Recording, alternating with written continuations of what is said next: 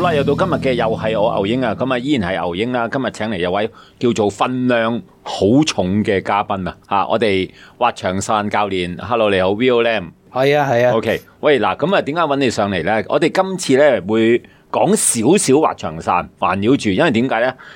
誒、你啱啱咧過去四個月咧，做咗我哋男人好想做嘅嘢嚇，係咩啊覺得必要做嘅嘢嚇，唔係去誒、叫做去識女仔，而係話誒原來過去四個月咧，你有一個響我哋個角度就係一個好好值得去體會嘅冒險之旅啊！對你個角度唔係叫冒險啦，但係對我哋個角度係好向往嘅一個旅程啦。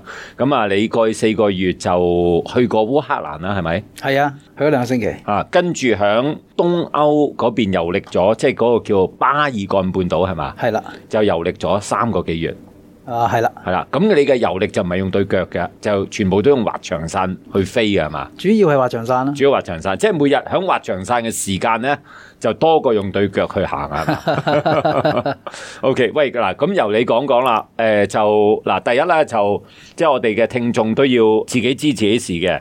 誒、究竟你有冇能力攞到四個半月假咧？嚇、咁啊話出發就出發咧，你自己稱一稱得唔得先啦？但係我面前阿 Will Lam 啦、林之強就可以誒、突然間前一日。起身諗住去烏克蘭，就跟住就走啦，係嘛？哦冇冇咁誇張，有諗嗰段時間嘅，係，喂，你點解會突然間會啟動你嘅烏克蘭之旅嘅咧？其實喺舊年當即係呢個俄烏戰爭發生之後啦，咁、我哋都一路諗緊點樣去即係幫助烏克蘭啦。當地嘅人係啦，當地人啦，咁誒、即係因為我哋個即係地域嘅界限啦，同埋能力所限啦，即係冇可能揸住支槍幫人哋衝鋒陷陣咁樣係。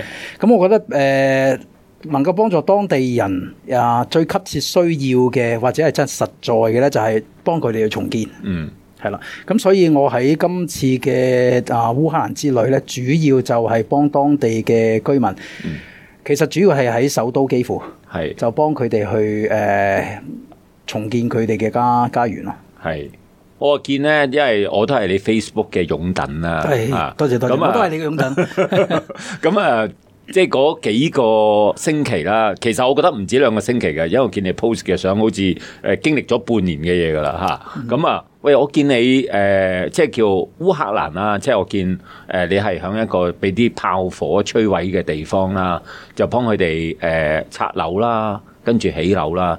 點樣去安排到一個咁嘅 trip 㗎？你係誒、呃、無端端咁樣飛去？點解你嗱？即係頭先講咗個誘因係因為個戰火想去幫人重建啦，但係點樣可以去到一個咁嘅地方而去幫到手嘅？誒、呃我哋如果誒係揸住特區護照嘅話咧，嗯係可以誒、呃免簽證咧就進入烏克蘭兩個禮拜嘅，即係係十四日。 OK 即係呢個亦都係個原因點解我喺嗰度只能夠逗留兩個禮拜啦。係同埋要進入去烏克蘭而家咧，只係得陸路嘅啫， OK，係啦，即係話只係可以靠火車、嗯，巴士、揸車或者行路入去嘅。係咁亦都因為個戰爭嘅原因咧，能夠進入去烏克蘭國境嘅咧，而家基本上只係剩得波蘭啫， OK，係啦。所以如果你要去烏克蘭嘅時候，首先你就一定要去波蘭，係係啦，跟住再用陸路咧，用唔同嘅方法咧就進入去。誒、同埋因為咧，誒、烏克蘭好大啊。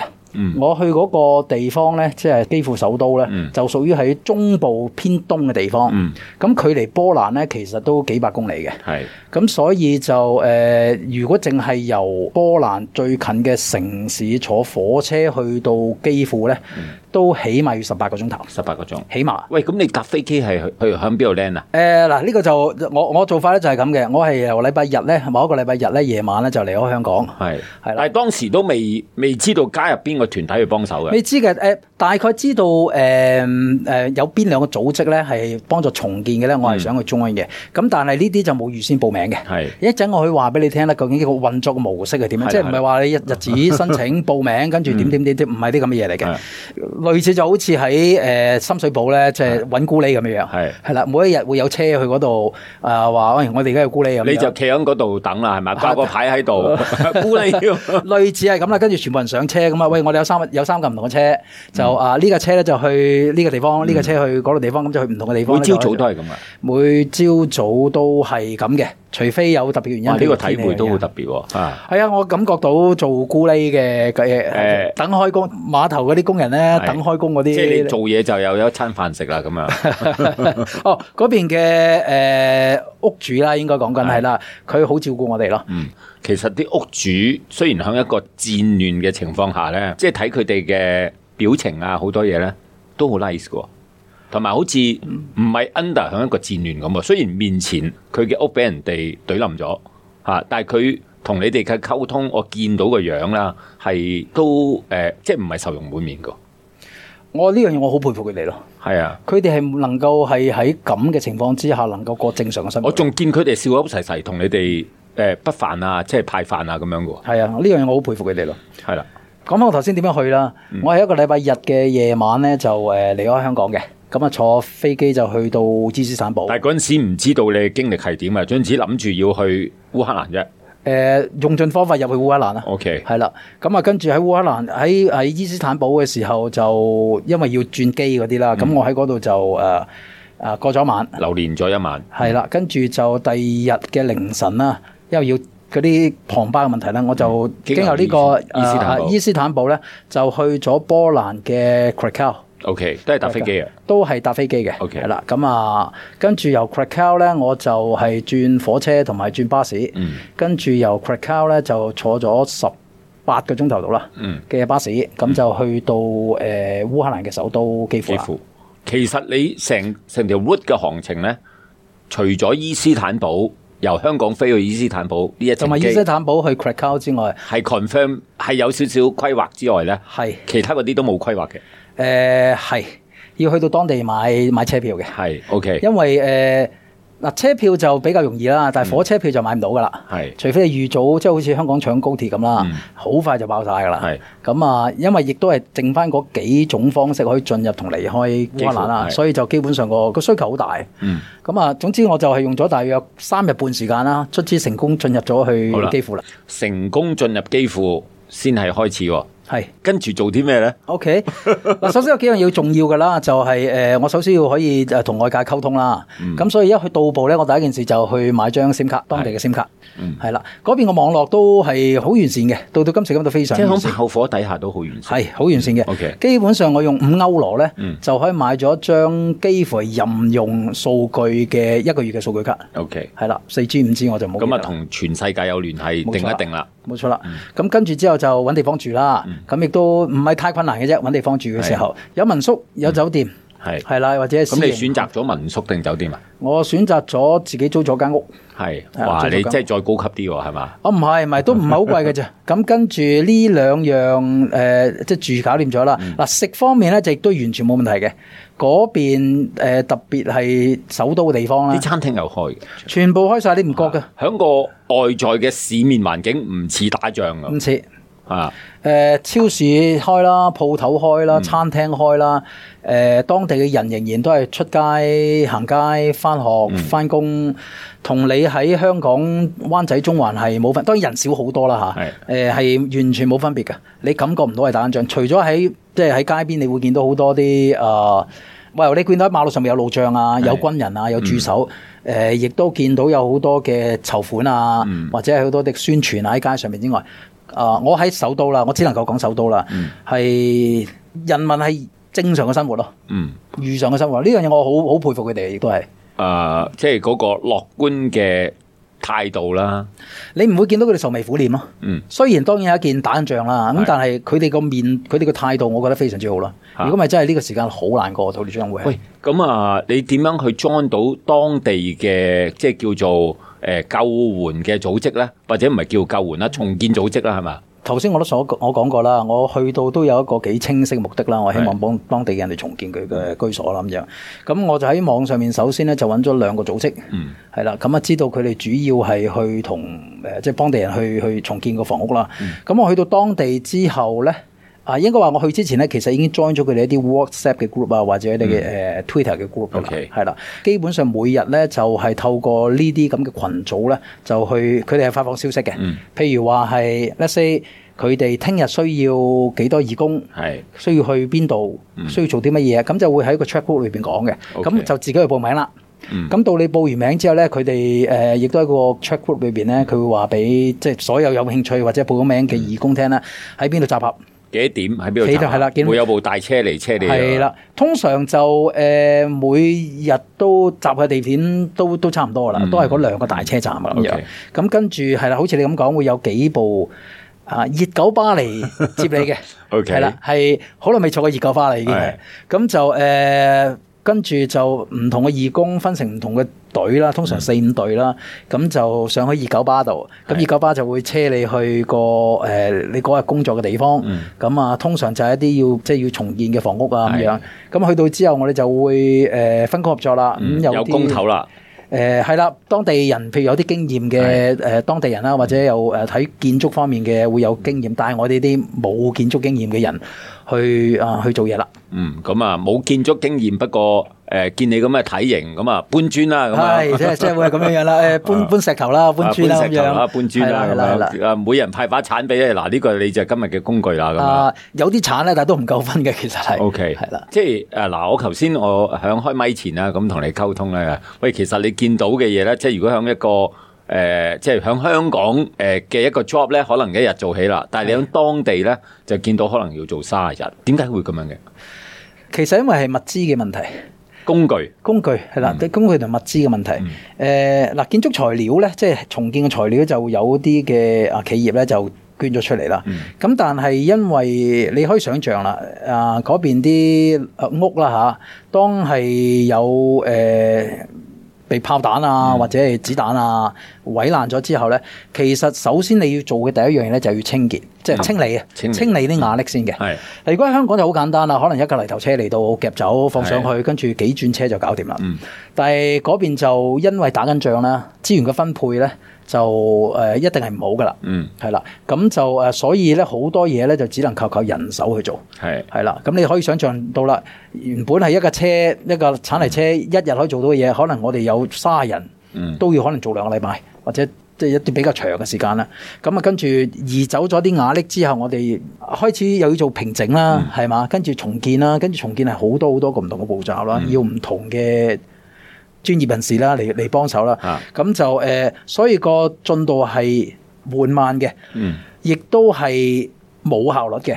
但係喺而家嘅環境之下咧，冇辦法唔敢做，冇效率都要做噶啦。冇效率都要咁做噶啦。因為其實冬天就嚟到啦，已經係，你你去嘅時候係咩天氣啊？屬哦，於夏天咩係夏天，夏天嚟夏嘅，天都四十幾度㗎。哇！哦四十幾度，但係因為佢天氣夠乾啊，嗯即係濕度係三四十度咧，所以都冇咁辛苦嘅。係係啦，雖然係對晒熱，但係冇傷咗咁辛苦嘅。嗯但係當如果冬天嚟到嘅時候，而啲房屋都未起好嘅時候咧，誒嗰度係非常非常凍嘅地方。兩個禮拜你走嘅時候都仲未變天氣啊，係咪？咩？因為我走嘅時候都仲係夏天嘅時間啦。嗯啊、所以 O K 嘅。不過我記得我走咗之後，好似佢哋又落雨，跟住有個水災，好似香港咁水浸啊。係兩個星期，你都同當地人都應該好多緊密接觸啦，係咪啊？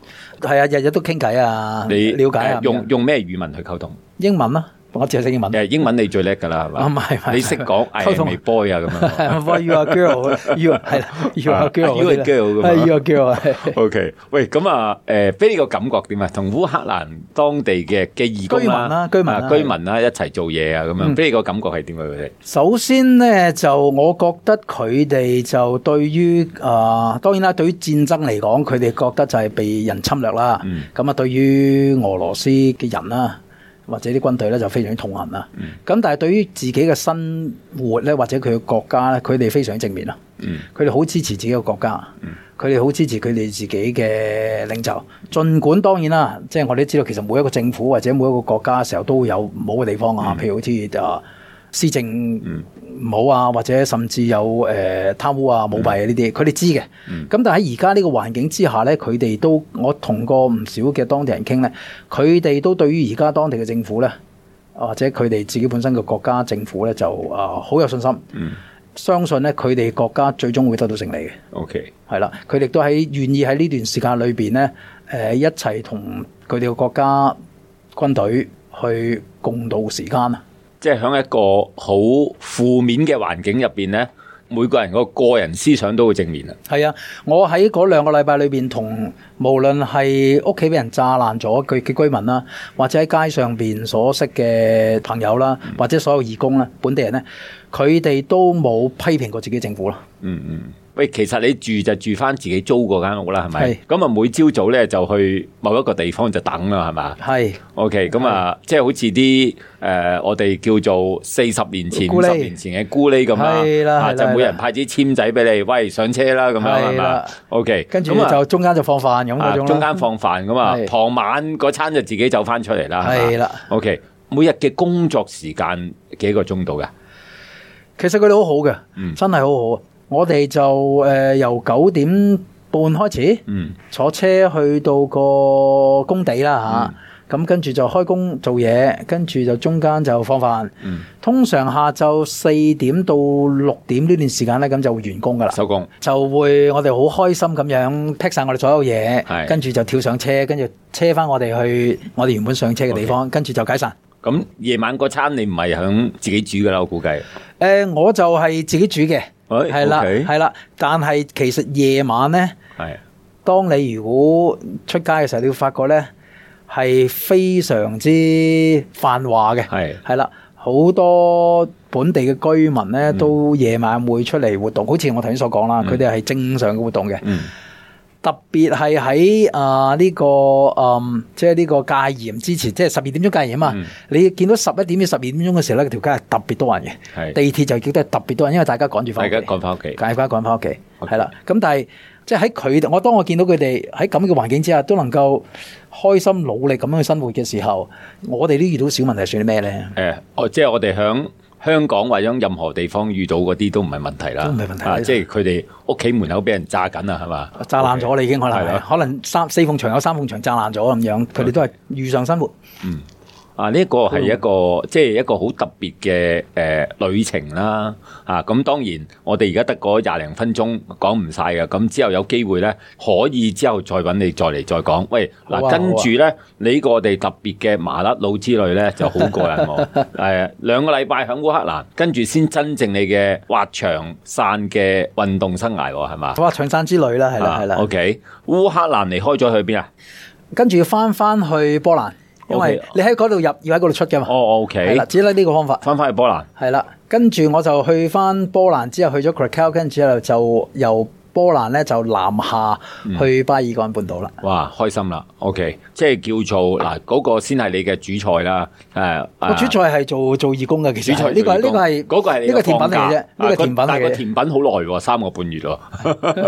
我比較中意食甜品。 OK，咁啊，喺外國誒、尤其是東歐國家啦，玩滑翔傘同喺我哋香港或者其他地方有咩分別咧？啊首先咧，就喺誒歐洲咧，滑翔傘係一種非常之普遍嘅活動嚟嘅，係，即係小朋友可能四五歲就已經開始玩嘅。哦，係啊 OK，咁就誒七八十歲嘅長者咧都有不在少數，係，咁所以一個非常之成熟啊，同埋非常之受歡迎嘅活動即，係好似我哋踩單車咁樣喎，甚至跑步嚇、即係個普遍性，誒普遍性係啦，好即似係每踩人單屋車企入邊都有個滑翔傘。跑咁啊冇咁冇 咁誇張，咁但係比我哋香港就誒普遍普及好多咯。歐洲好多地方咧，佢嘅啊滑翔傘嘅場地啊、設施啊、配套啊，都係啊非常之好，非常喂完，善如。果咁聽你講，其實響東歐啦或者歐洲嘅地方玩滑翔傘，都係一個係咪啊好平嘅一個活動啦，啊，其實我哋玩滑翔傘咧，就最貴咧就係套套 gear 套 gear，跟住之後就係基本上冇成本噶啦，係啦，即係好似跑鞋咁樣，你買咗翻嚟咧，你就自己隨時着跑鞋，你就去跑跑㗎鞋啦。都會蝕啦，啊誒嗯滑翔傘唔會點損耗喎，係咪啊如果你你好好咁去去去去用啦，即係 handle with care 咧，你用四五年唔係問題嚟㗎。喂，嗱，反而有一個我覺得誒好、具挑戰性就係、誒、你去到一個陌生新嘅地方，又唔知道佢個天氣環境點，咁樣走出去即係叫去飛啦。誒係咪需要有一啲特別嘅嘢要注意嘅咧？哦，誒、我哋其實玩滑翔傘咧，其中一個最大嘅考慮咧就係、天氣。係啊，天氣對於我哋嘅影響係最大嘅。嗯咁啊、幸好而家有好多嘅 Apps 啦，或者網上好多資訊啊啦，可以話到俾你聽，即係唔同地區地域嘅時候個天氣嘅預測會係點樣樣。我哋跟住呢啲資料嘅時候去揀我哋嘅滑翔場地，或者選擇嗰日究竟飛定唔飛呢，基本上都係已經誒、已經幾好足夠㗎啦。 OK。誒、飛定唔飛玩滑翔傘個特別之處咧，就唔係聽政府嘅指令啦，而係自 己聽自己個判斷係咪咁講咧？係啊係啊，同埋你 OK 睇下其他嘅，我哋叫散友啦係嚇，即係如果當地人都唔飛嘅話，你就最好冇飛啦。少少羊群心態啦嘛。誒、冇乜人出喎，咩事咧？咁樣係誒、嘛？會係誒、你要知道， 即係我我我體驗一樣咧、就係對於我哋嚟講咧，一個外來人咧，去到一個地方咧，覺得喂唔得，要日日都飛，一日要飛十個鐘頭係咪？嗯但係對於嗰度當地人嚟講咧，佢哋基本上係日日見到，日日都可以飛好長時間，所以佢哋係會揀最好、最靚、最完美嘅時間咧，佢哋先去飛嘅。譬如我喺誒、西班牙嘅啊奧加尼亞啦，嗯當地人起飛嘅時間咧係夜晚七點。 OK，佢哋會飛到九點半，哦，哇，好浪漫喎、係啦。咁嗰段時間咧，就係佢哋最靚個，即係或者熱氣流啊，係最最舒服啊，穩定最穩定嘅時間嚟。嗱，當然啦 OK 日頭你想飛都得嘅。嗯呢個就係分別咯。即係我哋如果係外來人去咧，就想哇喂飛得啦，飛啦咁樣。當地人就話等下先啦，等下先啦咁。嗱，我啊見你啲影翻嚟啲相，啲景象咧就好嘉年華嘅，誒，你好似有個運動場咁啦，係啦，係啦，你基本上唔使約㗎。嗯，到時到後就大家會跑打步個招呼係嘛打個招呼咁就係係誒佢哋嘅生活日常嚟，基本上係。哇！即係係生活日常呢嚟嘅個對你哋滑翔傘愛好者啦，尤其好是你羨慕係教練啦，就好好羨慕 enjoy 喎，好羨慕啊。咁啊嗱嗱，你曾經 share 過一條片俾我睇咧，就你喺一個沙漠度玩滑翔傘，係係嗰度係邊度嚟嘅？啊嗰度其實係誒喺法國嘅南部一個海灘嚟嘅，唔係沙漠嚟嘅咩？唔係沙漠嚟嘅。嗰度但係一你一個好路影出嚟都係感覺上係沙漠嚟嘅喎。係因為佢佢沙灘實在太大，不能講萬里啦，咁但係起碼都五六公里長 誒啦見已經得係到啦。嘅都係沙漠咯。係啦但原來嗰個係一個 beach 嚟嘅。係一個海灘嚟嘅，海灘嚟嘅咁佢係一個啊、游水嘅聖地係，同埋就係滑翔傘嘅都係聖地嚟嘅。係啊，佢距離呢個波爾多咧，嗯即係好出名嘅賣紅酒嘅地區咧，其實大約係四十分鐘嘅車程度咯。嗯嗯嗯，哇！你嗱，即係咁講啦，誒、你呢四個月嘅經歷咧，實在太 rich 啦嚇、喂，使咗幾多錢啊？哇！呢、個好好嘅問題。啲錢我唔計噶啦嚇，你可能啊，唔你係唔係唔係唔係，嗱，首先我講咧就誒係好平民嘅之旅嚟，呢個係嗯我俾幾個例子你先算啦。我喺奧加尼亞住嘅時候，即係西班牙嘅奧加尼亞咧係，我平均嘅每日嘅支出係二十歐， OK，連埋住噶啦，係啦。當然啦，平有平玩，貴有貴玩，即係好似我哋呢啲比較誒平民啲嘅，係可以用比較便宜嘅價錢。誒、例如啦，住嘅時候誒十五歐一日啦，咁五歐你去買咗喺超市買嘢翻嚟咧，基本上你覺你自己去煮啊食啊。咁咧就我喺 d u d u p i 啦，即係喺個大沙灘或者沙漠嗰度咧，因為我識咗一個誒、比利時過去嘅山友嚟嘅，嗯佢、有一個有一架嘅 camper van。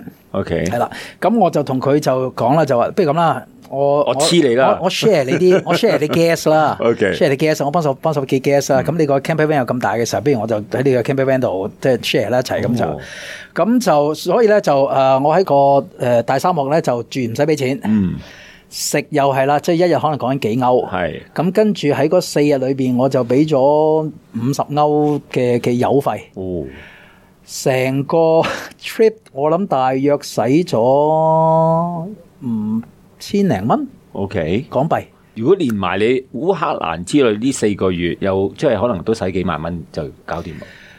其實嗱機票咧仲有得平添㗎喎嗯。